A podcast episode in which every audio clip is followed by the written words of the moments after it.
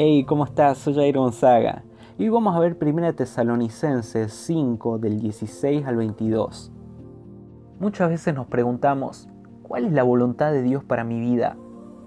Y en este pasaje nos muestra parte de su voluntad, ya que podemos ver un montón de verbos en imperativo que nos indican cosas que Dios quiere y no quiere que hagamos. Si venís viendo los devocionales anteriores, te acordarás que se hizo una diferencia entre la voluntad de Dios y el plan de Dios. Pero si no te acordás o recién estás viendo los devocionales, vamos a ver brevemente esta diferencia, que nos sirve para aclarar las muchas dudas que surgen con respecto a qué es y cómo hacer la voluntad de Dios. En primer lugar, el plan de Dios es lo que Él tiene proyectado para nuestra vida personalmente, como qué carrera seguir, dónde vivir o en qué ministerio servirle. En cambio, la voluntad de Dios es lo que Él ya estipuló para todos los creyentes a lo largo de toda la Biblia. Como claramente vemos en este pasaje que la voluntad de Dios es que, versículo 16, estemos siempre gozosos, versículo 17, oremos sin cesar, versículo 18, demos gracias en todo, versículo 19, no apaguemos el espíritu, o sea, no debemos ignorarlo cuando nos está haciendo dar cuenta que algo es pecado.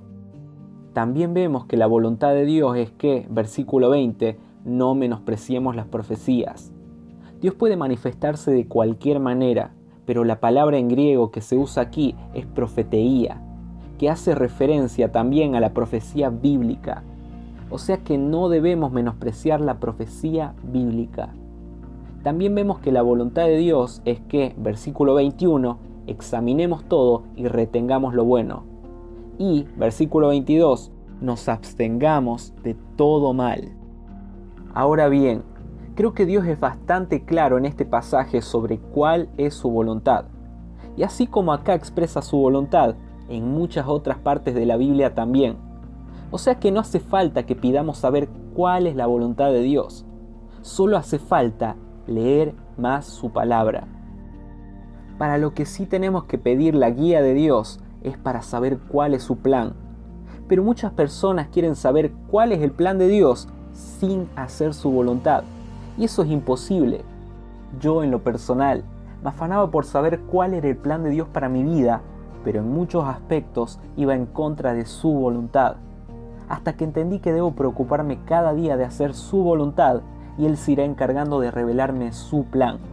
Y es así. ¿Sabes qué? Mientras más cerca estemos de Él, más tiempo pasemos con su palabra, vamos a ir fortaleciendo nuestra relación con nuestro Dios, haciendo que sea mucho más fácil hacer su voluntad.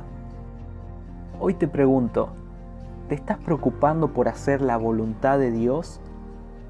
Te animo a que desde hoy, cada día, leas por lo menos un capítulo de la palabra de Dios para que diariamente vayas sabiendo cuál es su voluntad y la pongas en práctica. Espero que esta reflexión haya sido de muchísima bendición para tu vida. Un abrazo grande y te amo en el amor del Señor.